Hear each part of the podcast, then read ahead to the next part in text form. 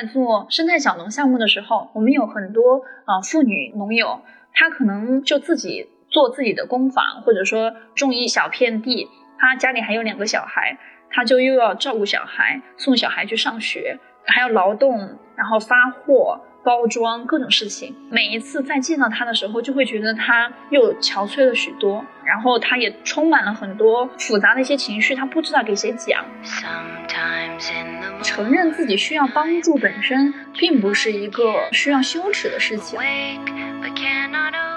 我们到底在共情什么？大家现在很喜欢说共情，我觉得以至于就是把就是自我经由经验和感受产生的一种对人或事的情绪，当做是一种完全的肯定。对我来说的话，就是并不是这样的。而且如果说要把共情理解为那种立场上的一致的话，我觉得其实也是一种误解。公益的执行不是完全有效的。失败本身对我来说是一种提醒，提醒我说我做这件事情它是有必要性的，得做。我不理解和不明白的和不能去触碰的那些内容，我还要一点一点的去了解和触碰和行动。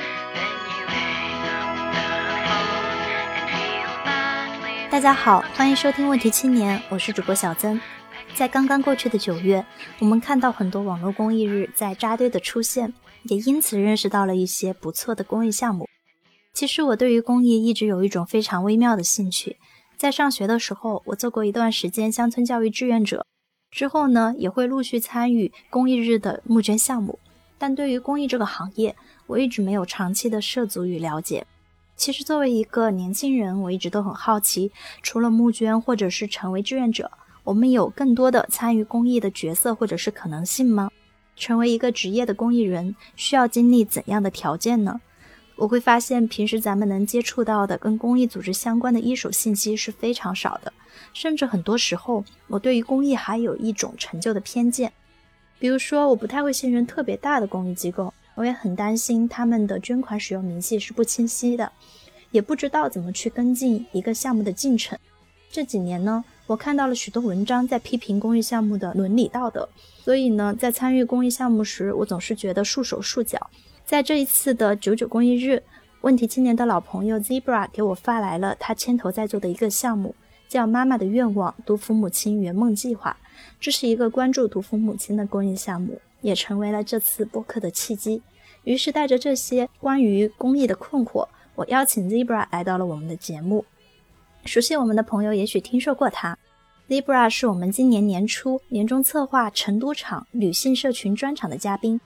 在我的印象里，她一直是一个非常关注女性，也会参与到女性社群实践的女孩。但其实她还有另外一个身份，就是一个全职的公益人。那么就让 Zebra 先给大家打个招呼吧。Hello，问题青年的伙伴们，还有小曾，好久不见。不知道大家还记不记得我，但是记不记得也没关系，因为今天这一场对话，我感觉应该可以重新去介绍我的新的一个身份，职场上的一个发起和创造的身份。开头的时候，小曾有说到，呃，是他来邀请我来进入这一场对话。其实我觉得更像是我把我在做的事情分享给了小曾，然后也希望可以在问题青年和他通过这样的对话，让更多人了解到我作为一个全职的公益人，目前我在发起的一些事情。以及我们可能都关注的一些话题。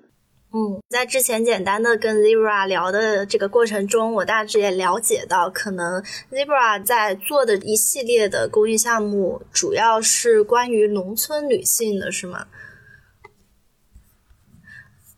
？Zebra 也许可以跟我们先讲一讲，就是比如说像现在的这些公益机构，他们在关注农村女性上面，他们主要会有哪些不同面向的公益项目呢？嗯，其实不同的机构，它在关注农村妇女，或者是说在乡村的人的话，呃，都有不同的一些项目的类型。因为农村妇女不仅是一个样子，就是我们所有公益机构在支持某一个议题的时候。肯定都会根据就是在地的一个具体的情况，以及被支持的人他所在的环境以及他自己的一些需求来进行一个呃项目的一个设计。我觉得，如果说要进行一个分类的话，可能大概从几个点，就比如说在乡村做支持类的一些项目，比如我们目前可能在公众的视野当中受到热度观察比较多的，像反家暴、妇女健康，然后还有就是因为妇女在家庭当中，在农村不仅作为一个重要的劳动力，她同时也是家庭的照料者和赡养者，所以呃，结合到妇女的支持类的项目的话，也会有儿童类的资助的项目。然后支持类的项目当中的话，也包括还有像心理援助啊，呃。同辈的这个社群的建立啊，相关的这样的一些项目类型，除了这种支持类型的话，还有产业类型的，像我刚刚说到的，像妇女，她其实，在农村的话是非常重要的劳动力，所以我们在做乡村的发展，或者是说带去技术人才这样的发展的项目的话，很重要一部分是支持妇女在生计。啊，上面进行一个技术的发展，然后包括像现在乡村振兴合作社、集体经济相关的一些内容，都会有非常多的妇女参与到其中，甚至是直接作为这其中的主要的负责人和创作者，对。其实 Zebra 刚才讲到的几种类型的项目，我好像都有接触过。比如说像产业类型的，我在很早的时候啊，在听一期呃播客节目的时候，其实就听过 Zebra，它本身属于四川海汇，是吧？然后我在很早之前就听过一个四川海汇的项目，它好像是跟国际小母牛合作，然后它就可能像 Zebra 刚才讲到的产业类型公益项目。嗯嗯，OK，我觉得可以简单的介绍一下小母牛和海汇，然后以及就是嗯此前迭代过来的大家的一些项目的类型。哦，我们机构的全称叫四川海汇助贫服务中心嘛。嗯，在行业内更多在此前被大家提起的是香港小母牛。那小母牛它本身就是做礼物传递，还有就是扶贫类的项目的。比如说啊，我们资助一个呃贫困的山区，给他们购买比较良好的种牛或者是种猪，然后在这里进行一些基础的种养殖相关的一些技术培训，然后支持这些贫困山区的农户在科学呃有。科学的防疫知识和养育知识这样的一个情况下面，去养殖他自己的牛啊羊，然后达到一个丰产的一个状态，然后再把自己丰产下来的这个猪仔或者牛仔传递给周边的小农户。那这样的项目的设计思维的话，就是希望说。呃，这一部分贫困的起步的小农户，可以通过项目的支持，这一两年的时间，把自己的生产事业搞好。等他有一定的营收以及可以去负担的情况下面，把他自己所生产出来的这些呃小母猪或者小母牛，然后赠送给比他更加贫困的需要支持的农户。这样通过小农户先做起来，最后带动周边的小农户，让整个村子的人都可以在有科学技术和种养殖相关的呃技能的情况下面，去带动整个村子的一个发展。Zebra，你主要负责的项目能给我们详细介绍一下吗？我其实目前在海汇的话，主要是负责筹款啊、品牌相关的。但是我自己的个人的工作经历的话，在此前都是做一线的项目执行。就是我自己要去和我的受益人去打交道，以及去策划以及组织我这个整个项目的一个落地的一个过程。我最早开始一六年的时候，其实我是做可持续城市里面工作的过程当中，因为做可持续又接触了生态农业，在城郊和县乡这些地区接触了非常多的女性劳工啊，所以在那个时候意识到，嗯，其实，在嗯城乡的交界处，或者说在目前的整个农业的呃过程当中。呃，女性其实占有了非常大的一些比例，并且她作为家庭主要的劳动者或者乡村非常重大的劳动者，在青壮年力出去打工，以及老年人无法去负担更高的劳动负荷的情况下面，啊，女性的劳动者创造了非常多的能量，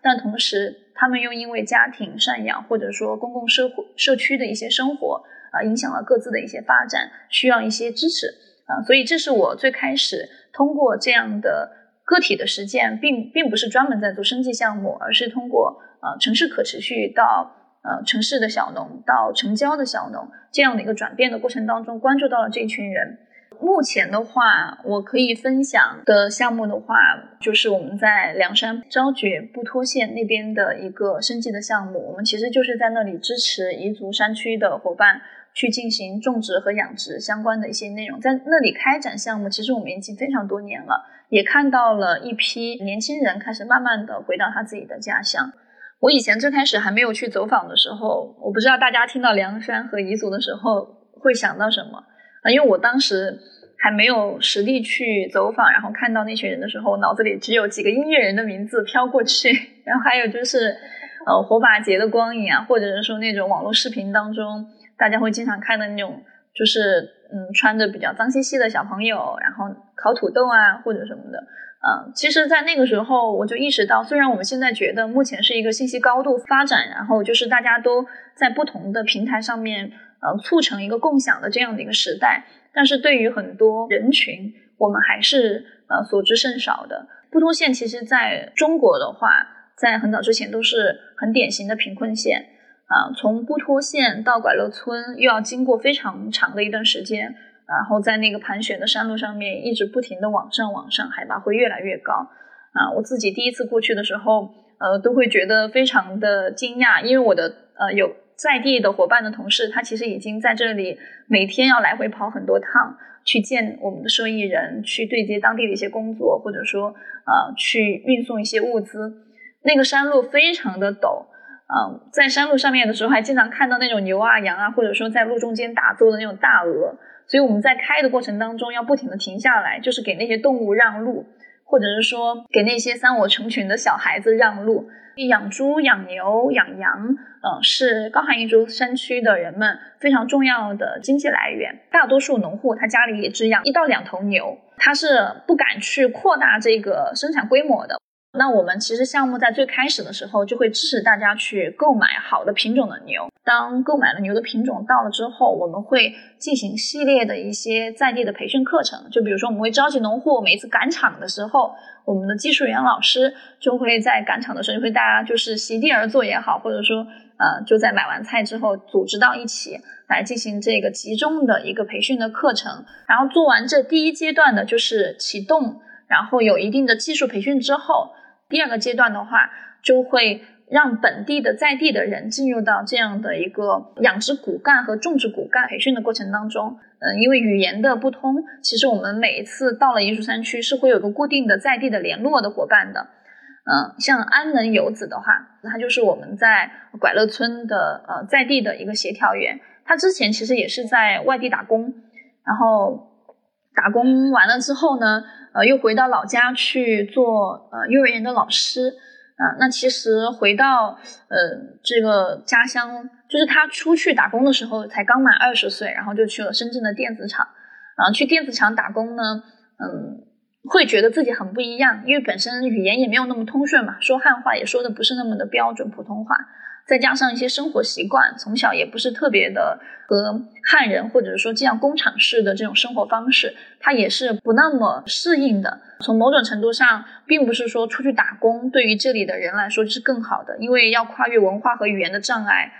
就是毫不夸张的说，就是偏远山区的彝族人，呃，可能真的就是从刀耕火种一下子就跨到了现代城市生活，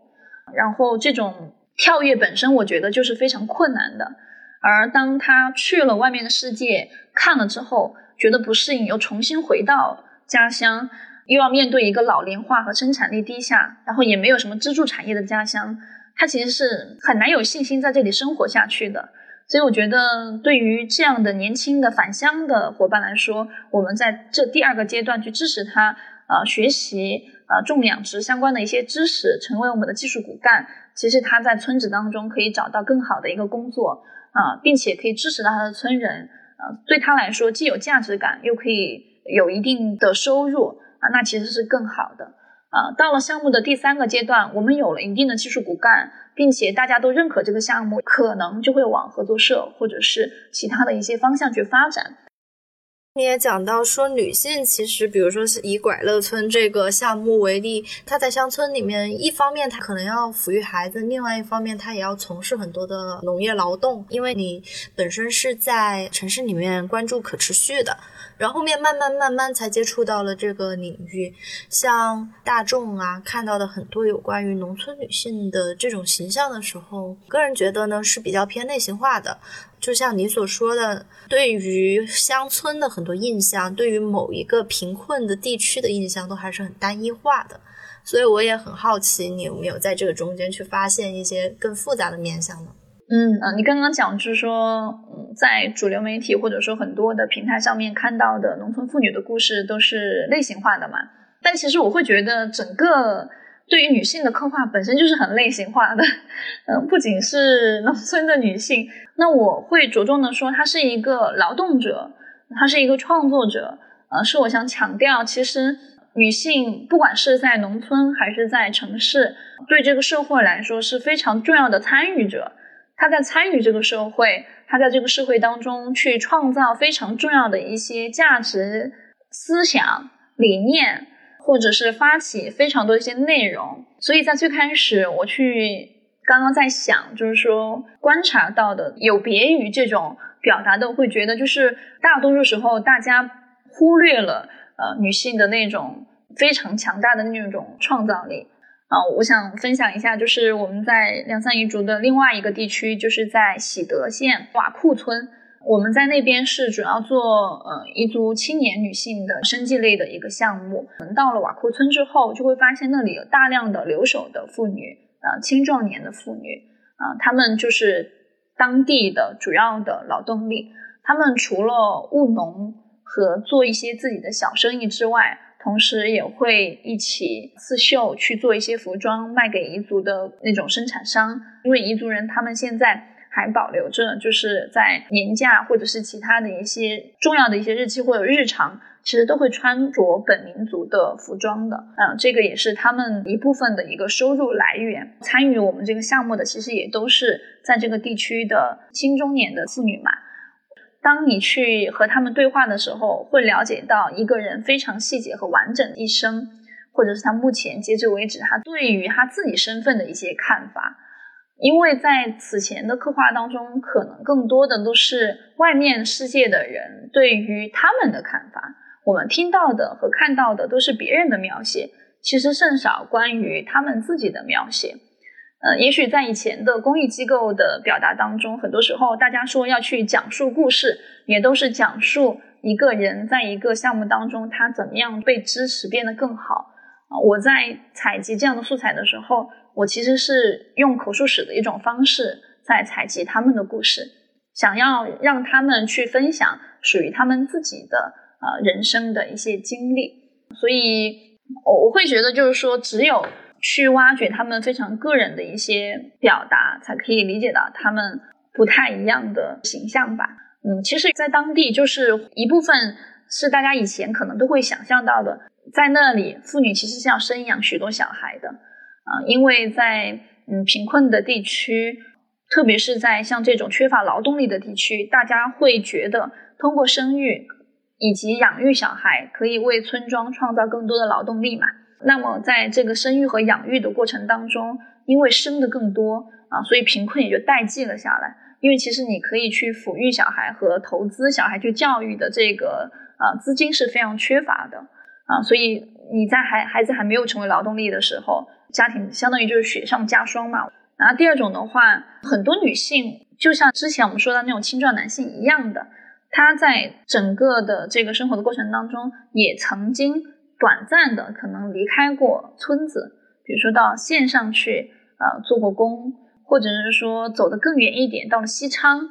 啊，或者说就是跟着丈夫啊，或者说村子里面的人一起啊组队，然后到了外地去进厂去工作过啊，这些是我在呃走访的过程当中也有了解过，刚结婚或者是还没有结婚的女性，可能有这样的机会可以到外面去打工。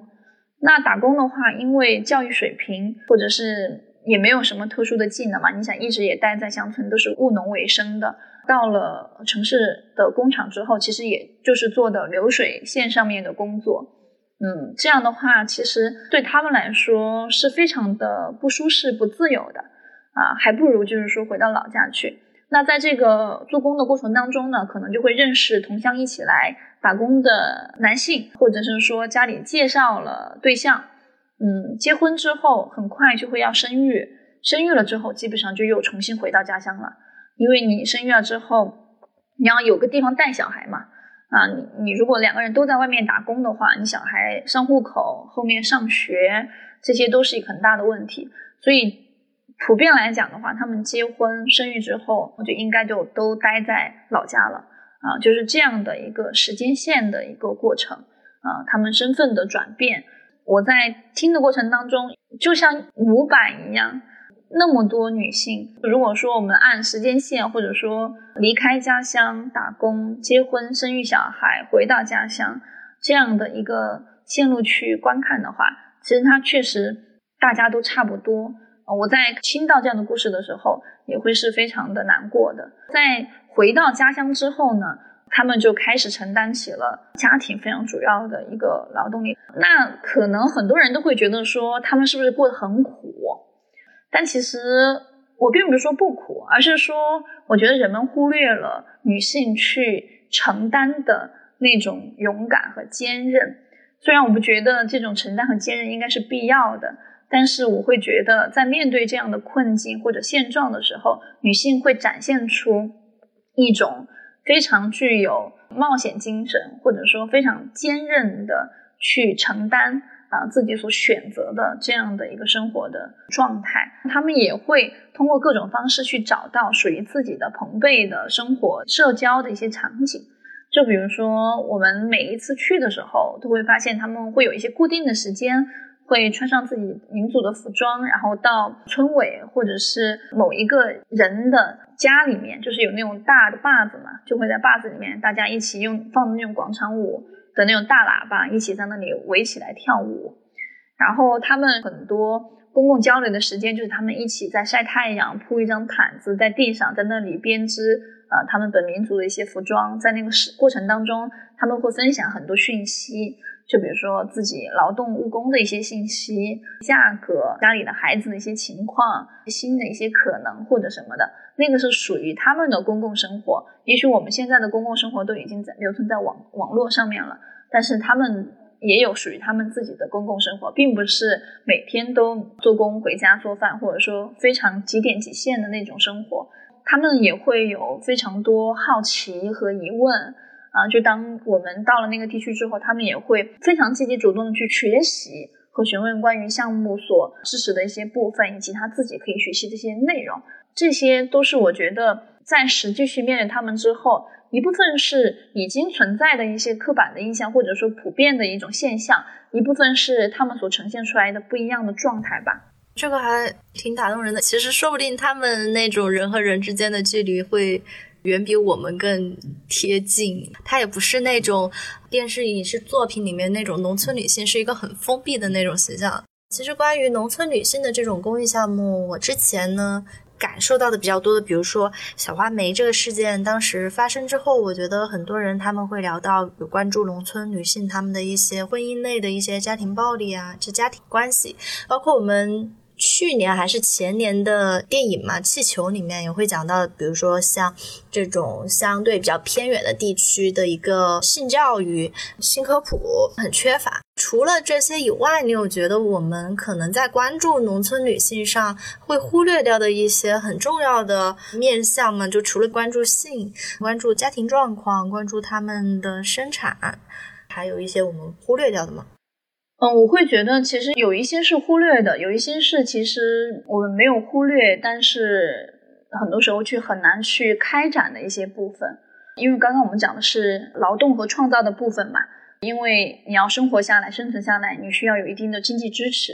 啊，家庭是需要钱的，所以我们在支持女性或者支持一个家庭、支持村庄的时候，是更多从第一步的话，肯定是让先大家先活下来，啊，那这个的话是。可能在发起一个事情的时候，更容易去观看到的部分。那不容易观看的部分的话，一部分是因为这个内容它本身是在社会议题上偏私域的话题啊。虽然我并不这样觉得，就比如说像嗯暴力啊，还有就是嗯精神层面、精神健康啊这部分的内容，还有就是刚刚所讲到的性这部分，比如身体认知啊、卫生健康。性措施，然后寄生伤害等等这些内容，都是应该去看见和关注的。那不仅仅是公益机构要这样去做，当事人本身、整个社区、村子或者说这个国家，他是否去关注这些内容，我觉得都是非常必要的。其实我们在执行这些项目的过程当中，你面对一个人，那肯定除了你所项目书上文本性讲述到的那些东西之外，其实你是可以观察到很多内容的嘛。所以本身，比如说我们在湖南某一个村子，我们有一个呃项目，也是做社区发展类型的，主要的受益人的话，也是当地村庄的一群女性。那我们在做这个项目的过程当中，就会发现啊，村庄里面的受到家暴的这样的女性啊，他们在了解到这些公益机构以及我们的在执行的过程当中，其实也会呃通过在见面的时候去关心她目前的一些状况，了解到家暴的情况，我们就会。从自己的角度去想，说可不可以去支持到他，比如说去帮助他打破一些信息上面的一些障碍，去给他进行一个公益的法律的援助啊，或者是说啊，尽量多的去在前期进行一个精神上或者说物理上的一个陪伴。所以本身来讲，你执行一个公益项目，我们有一个大的主题在那里，在执行的过程当中，我们也会通过看到更多的一些内容去做项目上的调整。就比如刚刚在最开始的时候，其实我有提到，我们在做妇女项目的时候，后面也开始去做和困境儿童相关的项目，啊，特别是在很多山区生育的小孩比较多的情况下面，如果说要让这个女性有时间来参与生计的培训课，那就意味着这个小孩他在休息的时间需要有人照料，我们就需要在有条件的情况下面。去开展另外一个小的一个项目来支持小孩，然后也有通过这样的方式去支持这个女性的学习和成长。我们在做的过程当中，会通过这样的方式去举一反三嘛？就包括我们在设计生计类的项目的时候，其实也会把啊性别或者说卫生健康这些放在其中，因为让一个人去了解到动物需要。救助，或者是说你需要掌握更多的知识，其实很前期的一个就是你要对你自己也好，你要了解你自己的身体。你如果想要去长期的去做这个事情，你要从身份上，这个女性妇女她要意识到自己的创造力是很强的，然后她可以很好的去学习到。所以我们在。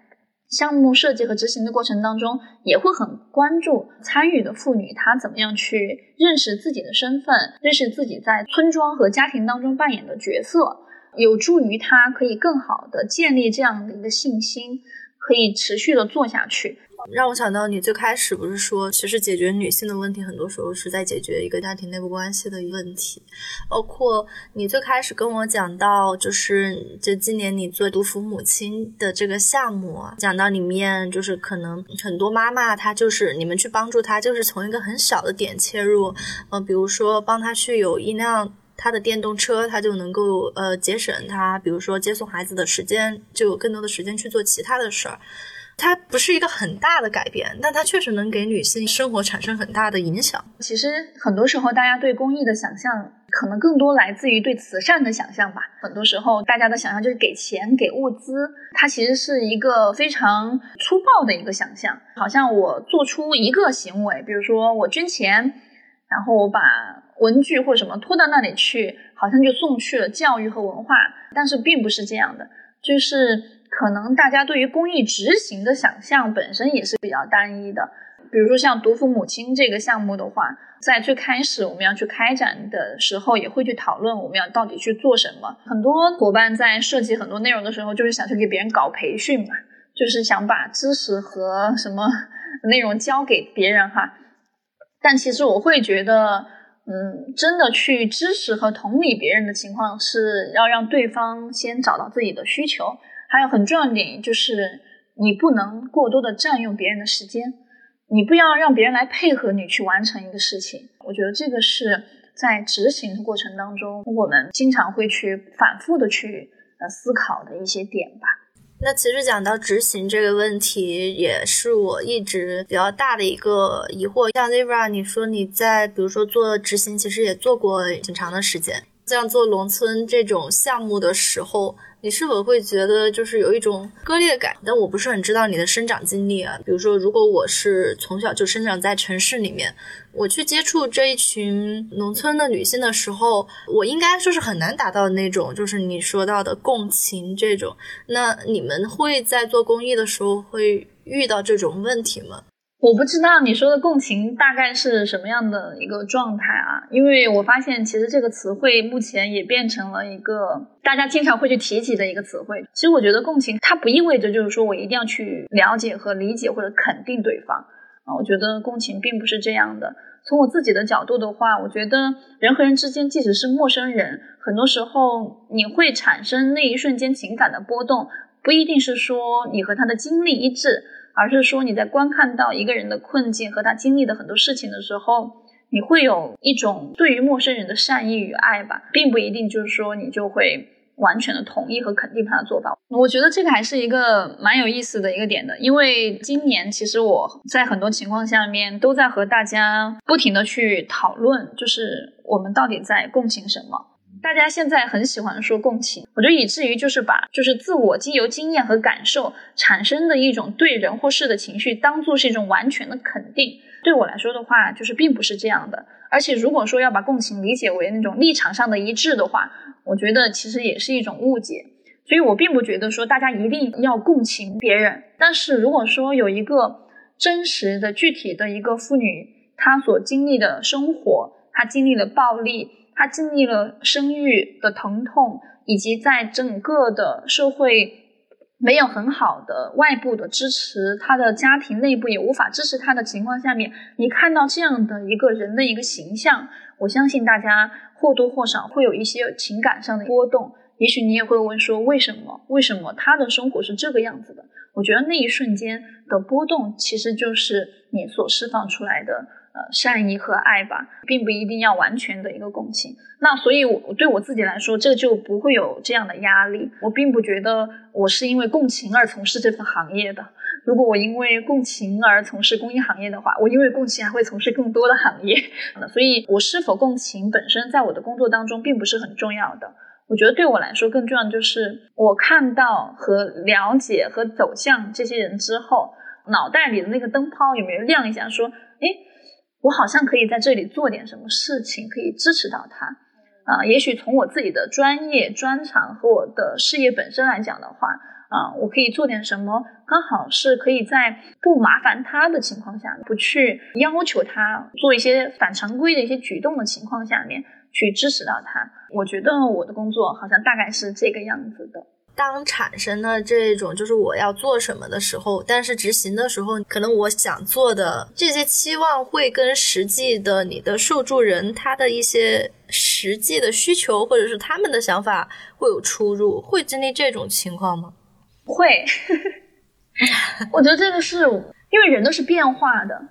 就是人都是摇摆的，而人同时又面对着不停摇摆的社会空间。和你自己的家庭生活，就比如说，如果说我写一个项目书的框架在那里，嗯，它很多时候有一些细节的部分肯定是会变化的，是不一致的。所以我也经历过非常多这样的情况。就比如说在最早期的时候，我们去做一些扶贫类的项目的时候，呃，期待大家可以通过养牛去改善，嗯，那我们遇到过就是有。嗯，参与者拿到物资就转头就卖掉，你说是他的问题吗，或者什么的？他的行为其实是很好理解的，因为他需要这份钱，然后他之前也不了解，就是说我做这个事情是不是真的可以给我来带来可持续的这个收入？所以我们在很多时候开展一个项目，最早期最早期的时候，就是建立彼此的信任感。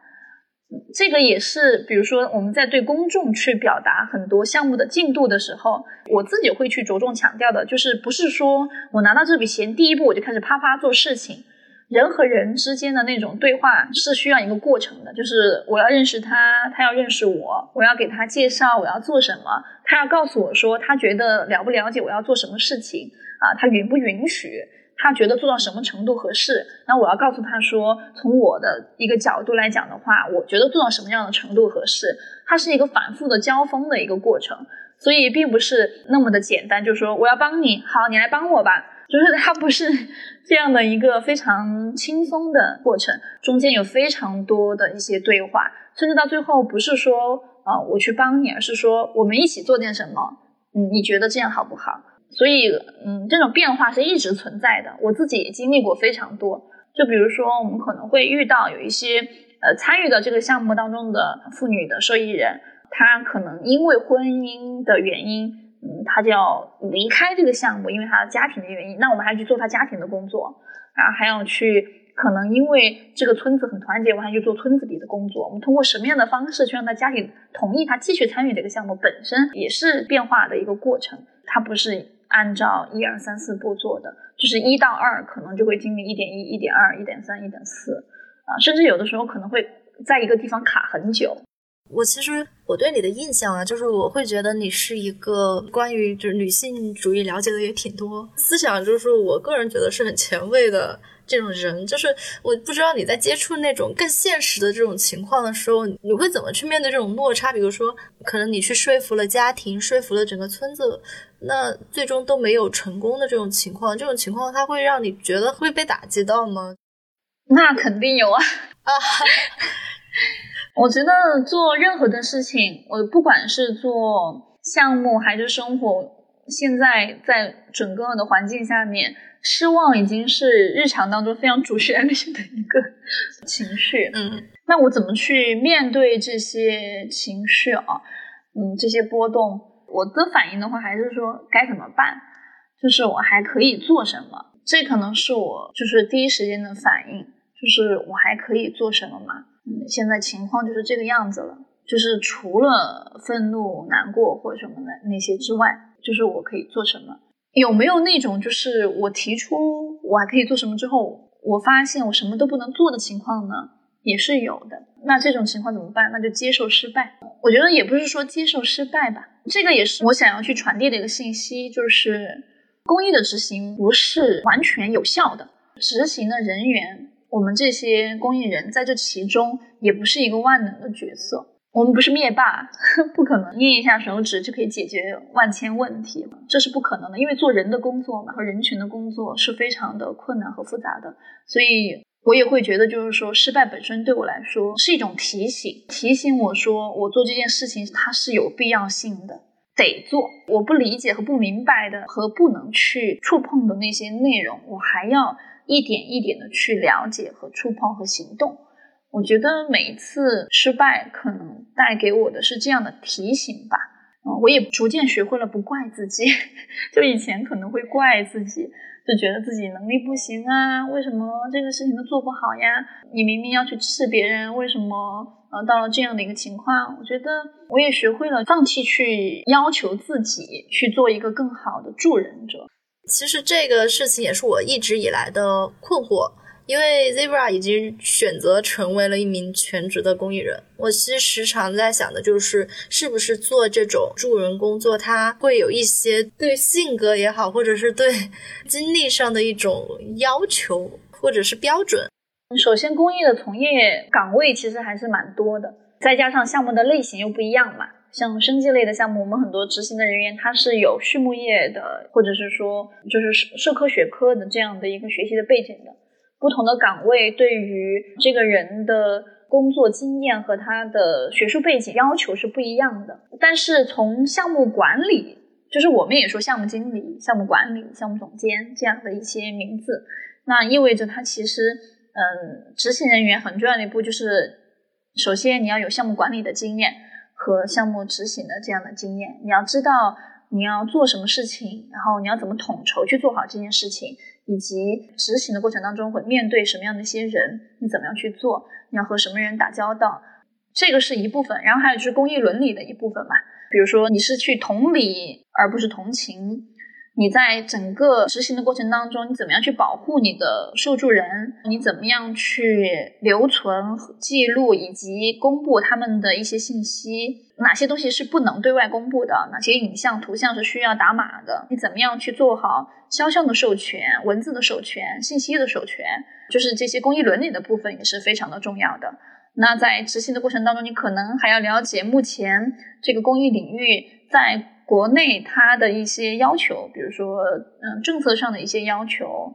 标准化上面的一些要求啊，它其实就是一份工作啊。很多人他对这个做好事本身感兴趣，他也会在大学啊、高中的时候去做很多志愿的服务，然后在做志愿服务的过程当中，会找到一个自己想要去切入的一个议题，可能就会持续的去做下去啊。他也不一定就是说你一定要考某一个证件才可以。嗯，那在社区服务的很多。社工伙伴的话，因为他有这样的一些硬性的要求，你是需要考取社工证或者是社会工作专业毕业的啊，所以不同的公益机构、公益岗位以及所面临的公益项目本身对一个人的要求是不太一样的。听你这么说下来的话，就是如果真的有人对这个公益感兴趣，想要进入到这个行业的话，可以更多的去了解具体的项目。也是可以从做志愿者开始，然后再思考跟可能跟自己专业的一些关系啊什么之类。嗯，最关键就是说，可以想一下自己到底想做什么吧。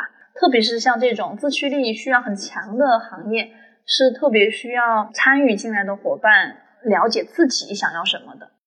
那如果对公益感兴趣，很多年轻人他可能会去找一些看上去感兴趣的呀，想要尝试去里面做点志愿者。我也会偶尔关注那种公益领域的一些博主，然后他们可能会讲说啊，有一些公益项目可能会招这种免费的创作者，这就不是一个靠谱的项目。我去选择我要加入的这些项目的时候。我其实不知道怎么去甄别，在这里，Zebra 能不能跟我们介绍一下年轻人他怎么去在公益的机构里面找到更多的这种多样的角色或者是可能性呢？先说大家看到的一些招募吧，为什么会出现一些就是不给钱的劳动的这样的一个情况？呃，首先我是想说，因为公益机构并不是都是一些中大型的企业啊，或者说就是像联合国啊那样的呃状态。很多公益机构都非常的小，还有就是很多公益组织，它发起其实都是爱心组织发起起来的。在最早大家没有说一定要挂靠注册到民政局的时候，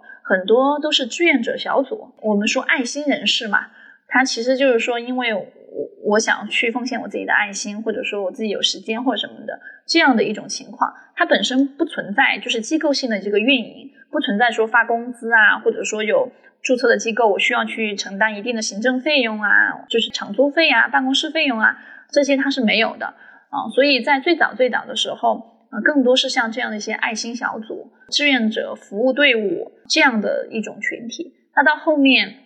大家开始去组建机构，然后有了固定的关注的议题。然后开始去申请固定的资金的时候，那就会有资金的来源的不同。就比如说有一些机构，它可能一年它只承接一个企业项目，或者说政府的项目。呃，一个项目，比如说五十多万，五十多万的项目，抛开项目过程当中你给受助人提供的资金支持，或者说开展一些活动的一些费用，然后一些物料的成本，然后你整体的一些税务啊，或者是其他的，你能够抵扣给。行政人员就是执行人员的费用其实是很低的，每个月可能一两千块钱吧。所以那一个工作人员在执行这个过程当中，他就需要别的人嘛。那需要别的人的话，他又没有钱，那可能大家会沿用以前的一种习惯，就是去找志愿者的伙伴。你如果愿意对这个感兴趣的话，你就来。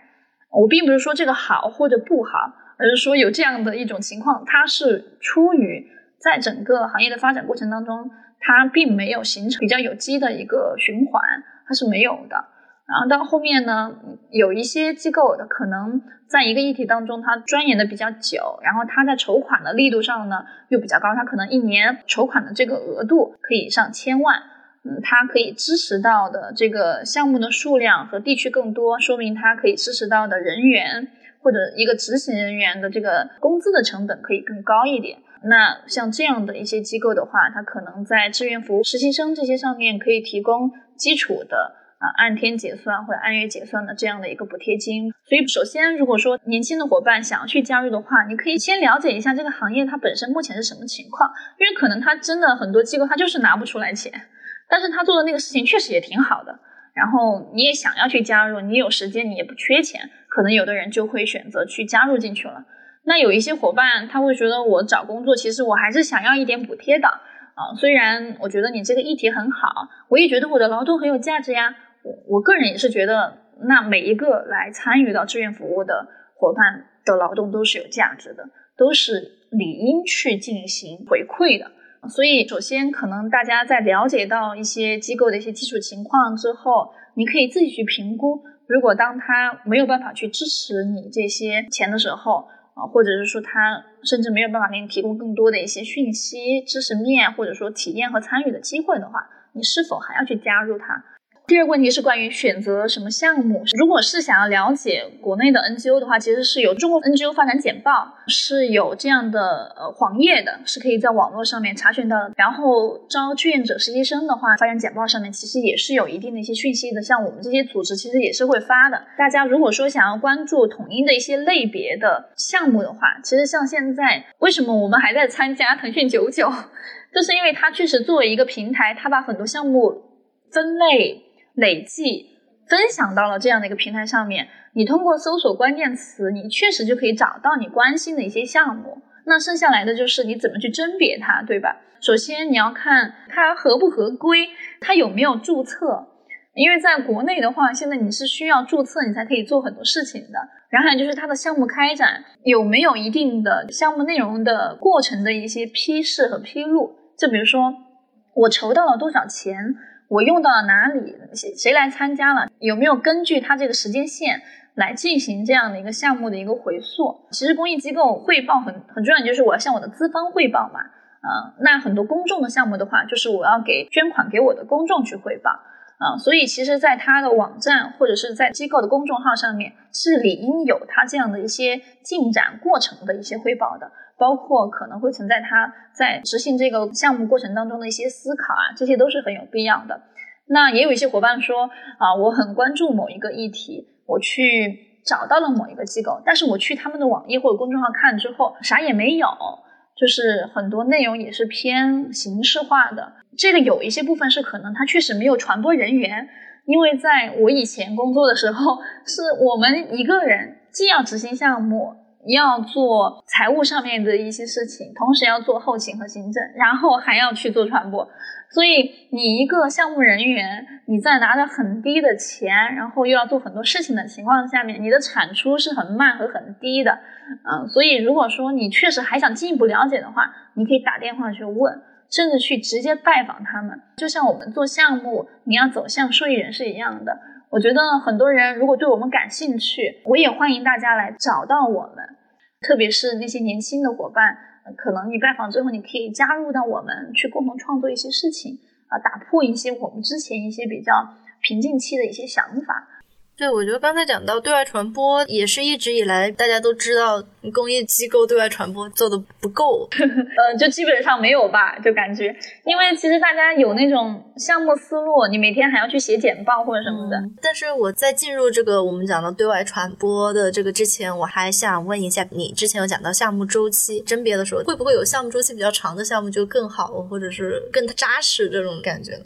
我觉得首先，嗯，时间长短并不足以去评判这个项目它的好坏，但是你可以先看，比如说它要抵达的那个结果，比如我们发布一些文章的时候，我们会把结果，就是我们期待这个项目落地之后的一个呃时间线写出来。一个部分是它的筹款的金额，然后一个是部分是它项目的时间线，还有就是这个项目它最终要落地的一个点。其实这三个部分，你就可以评估说，他拿这么多钱，他能通过这个时间去抵达他的这个结果吗？一般来讲，这三个点我们都是会呈现出来的，就是我要筹多少钱，我和谁合作，我要去怎么去做，以及抵达什么样的效果，都是会表达出来的。就比如说我们刚刚有说到生计类的项目，如果说他筹到的款项不高，呃，但是他同时说要开展好多好多培训课，然后要抵达多少多少人。但是他连半年的时间都不到，这个支持性的项目半年时间都不到的话，那很有可能它就是虚假的。我我只是这样去举例子啊啊，那比如说像很多村庄发展和生计项目类的这种，一般都是一到两年的时间的开展，甚至很有可能这个项目结项了之后，会再一次的去在这里申请去开展下一个项目，做同样的，或者说根据此此前的一些经验去更改。就比如说像物资类的那种的话，大家就比较好理解啊，筹到一笔钱，购买一批东西送给他，这个就完成了。如果是那种知识性的，需要人学习、需要人回复。需要人更多的参与的，大家就要去考量时间线，是不是？你讲到的这一系列，其实也可以用于去跟踪这个项目的进度，看它项目周期一些目标有没有完成，然后时刻的关注他们的官网或者是相关的一些公众号啊，这些媒体渠道。对的，对的，嗯，因为一般来讲，我们是有义务去公开这些信息的。比如说，你看到了一个项目，你向他捐赠了一笔钱，不管你的钱这个多大多小，他。本身就应该向你去反馈这些内容，他应该在他的项目页面或者说他的平台去批示，他在这个时间期限里面有没有去做这样的一些事情啊？如果没有做的话，是基于什么样的原因？那其实刚刚我们也讲到怎么去甄别一个项目，怎么去跟进，中间就已经讲到一些公益机构对外传播的这个问题。其实我有听过一个，就是别人开玩笑的话，就是公益这些呃内容。就是对外传播，传播的最好的就是负面消息，因为因为大家觉得，就是我们平时接触到的关于公益的负面消息很多，甚至说对于某些公益项目的批评，有时候它都不仅是来自于外界，你会看到有一些批评，它是在公益圈内部的，它会引起一系列的争吵。嗯，我觉得其中很重要的一个话题就是关于公益伦理的。前段时间其实也看到了一个争论，是大家觉得说，嗯，我在做一个公益项目的时候，不希望在这些宣传图片上看到这些公益人员是非常的光鲜亮丽的，呃，他们觉得这样的这种表达、这样的宣传是不符合公益伦理的，这样让我觉得有一点困惑，哪种伦理你觉得可能没有那么必要的，或者是说，呃，哪种真的是很必要的？我刚刚听到你举的那个例子，我觉得很典型啊，说明观看者其实对于什么人更需要帮助，他有一个自己的刻板印象，或者是说觉得什么人可以去帮助人，也有一个刻板印象，以及你怎么样去呈现一个受助人和帮助人的这个形象，有一个他固定的一个模式啊，就比如说我不能穿的更干净，或者名牌或者什么那些，我觉得他可能也有不同的程度吧。就比如说，我就穿的普普通通的、干干净净的，可能就还好。可能引发大家的一些讨论的，更多是比如说那种名牌儿、过于夸张的那种服饰，会觉得说不符合这个场景。首先，我觉得穿什么衣服是别人的事情，他觉得舒服或者自然都可以理解。就比如像我本身，对于很多人来说就不太是一个印象当中的公益人的形象，因为我很多纹身嘛。然后，对我又是一个很喜欢穿花里胡哨衣服的人，到时候可以给 PO 大家 PO 几张。哦，我是一个非常，就是可能对很多人说更猎奇的一种打扮，但是我也有很普通的，就是日常的一些装扮。这不意味着我是一个坏人，或者说很多人会觉得我是公益界的亚逼，就这样的一些称呼。我觉得首先这个是对于什么样的一个人可以去做好人好事。这个事情有一个刻板印象。其次，我是会觉得，那大家会说，那你穿的那么好，或者什么的，会不会让别人觉得，嗯，有压力呀？或者说觉得自己自卑呀？一部分我是觉得说，他可能确实真的会让别人觉得，就是有那种心理上的落差嘛。嗯，但是我觉得承认自己需要帮助本身，并不是一个需要羞耻的事情。就是我觉得，如果大家会认为。自己作为一个受助者的身份是卑微的话，这其实是不有助于我们去支持别人，或者说也不有助于一个人去承接别人的善意和爱的。所以我会觉得，嗯，承认自己在某个阶段需要知识本身，它是没有什么问题的。那我觉得，像刚刚我们讲这个案子，它不算是公益伦理，它更像是说人情世故，就是你是否会在有一些时刻去考量到这些部分。就比如说，那我去山区，我肯定也不可能穿吊带去呀。我首先为我自己考虑，就是蚊虫也很多，我们经常出差那些，那我肯定也是嗯贴身的轻薄的户外的服装去出差。我自己对这种的话，我没有什么负面的评价。那从传播的角度。我会不会放这样的图片？也许我不会，因为我可能会考虑的是从我工作角度来讲，是说它可能引发的一些讨论会不会伤害到所有人。有的这种讨论，就像我们刚刚我在拆解这个事情，它不一定这个讨论会伤害到那个穿的很好的人的，他会二次伤害的是另外一个被拿去做对比的人的。所以本身来讲，我会觉得，那我在做传播的时候，我遵循的公益伦理，也就是我去发布这个信息是否会伤害到我的受益人，这个是公益伦理的部分。必须要插播一个小屋，就是，最早的时候在编辑部，我跟他们讲说，Zebra 是一个做公益的。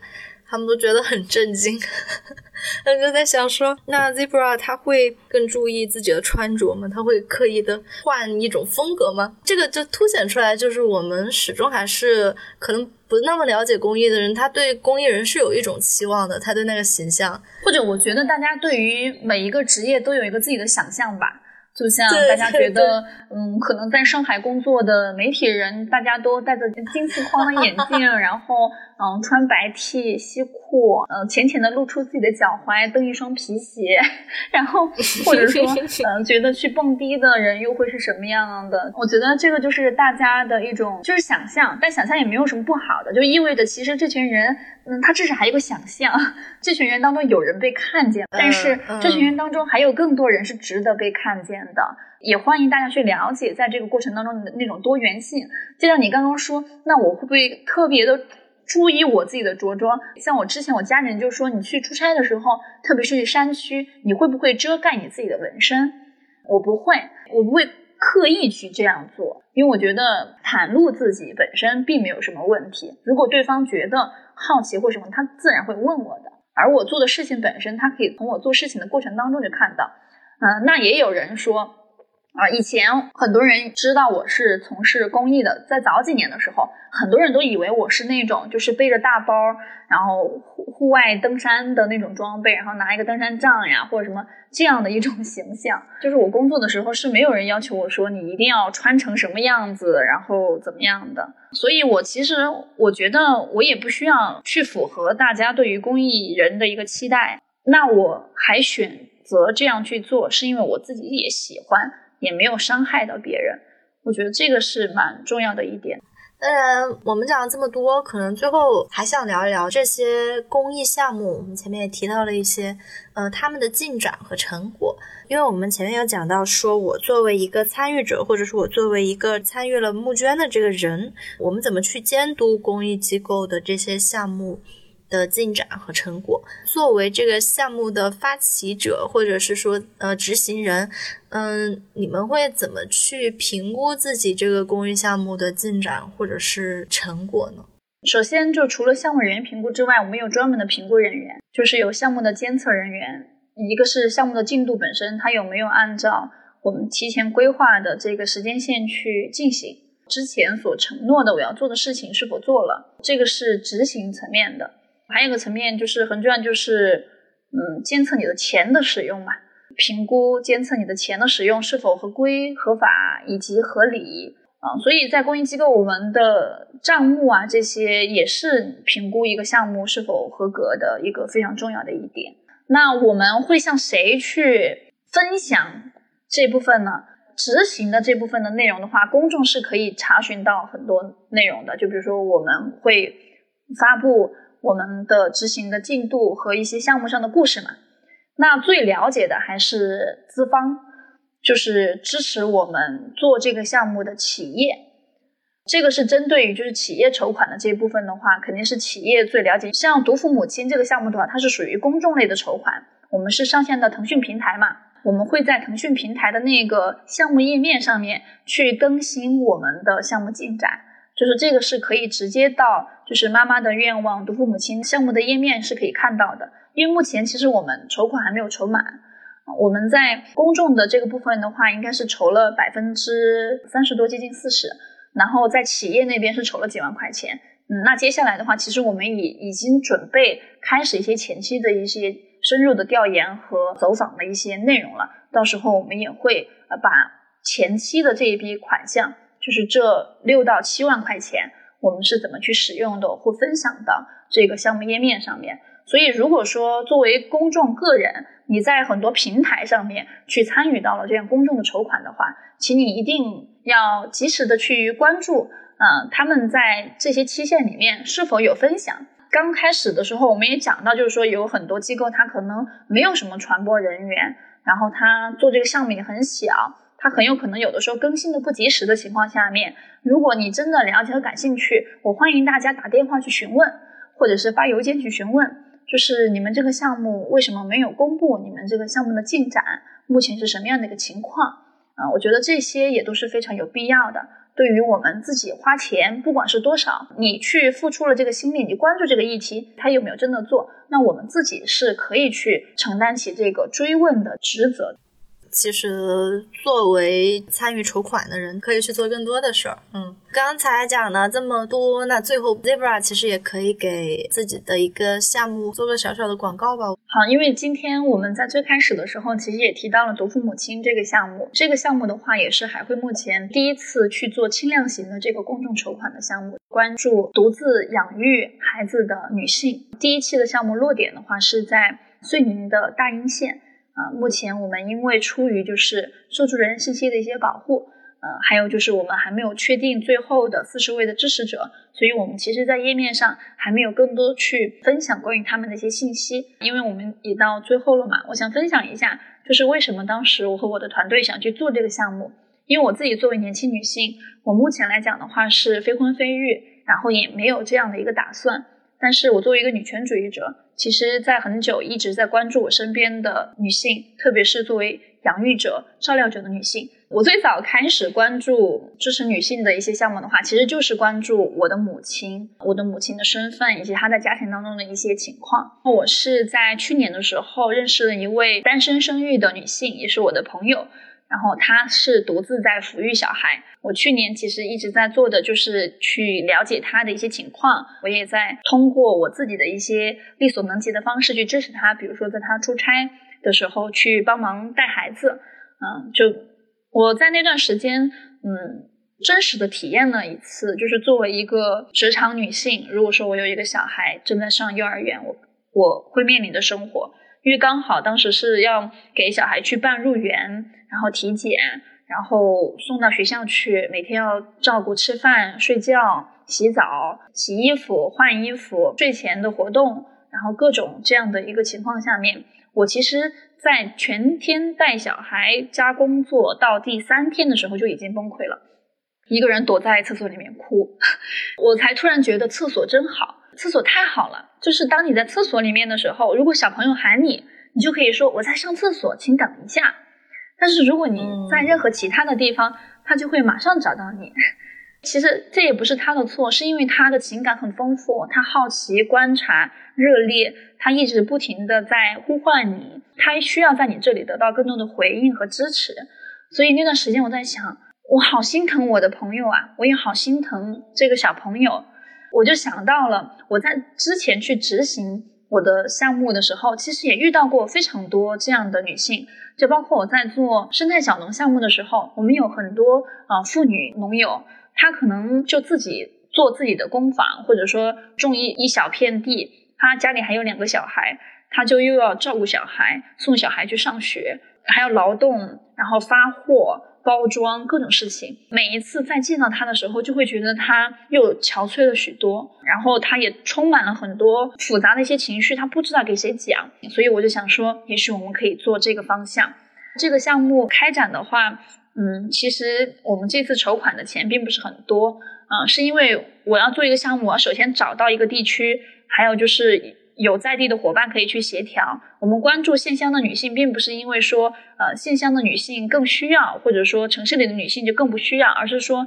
目前我们在县乡有更多的资源可以去支持到、链接到这群人，所以我们选择了去支持县乡的这部分的女性。我们也没有说单亲妈妈嘛，就是在整个的语言当中，是因为我们的项目当中，除了支持那种已经离婚的、没有婚姻事实的独自抚育孩童的女性之外，也还有一些，他是我在过往的项目当中接触到的那种，即使他有法律上面的婚姻关系，但是他的伴侣本身其实对于这个家庭没有什么经济的投入，甚至可能因为吸毒、犯罪，其实并没有在这个家庭当中。那这些女性，她其实属于是事实性的独自抚育小孩。这些女性其实也在我们的项目的考量的范围当中。目前的话，独父母亲的这个项目就上线在腾讯公益这个平台上面。如果大家感兴趣的话，欢迎大家关注海辉的公众号。或者是直接在腾讯公益的平台上面去检索妈妈的愿望，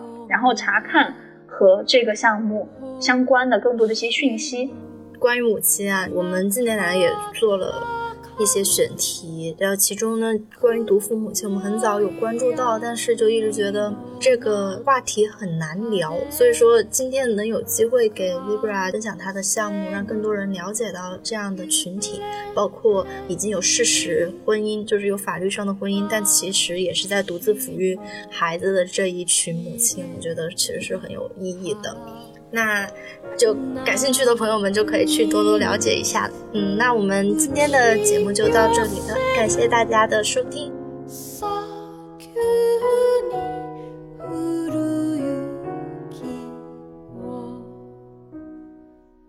感谢大家收听《问题青年》，是由青年志出品的播客。我们从青年的发问出发，探讨行动的可能性。你可以在小宇宙、苹果播客、喜马拉雅。网易云音乐等平台收听我们的节目。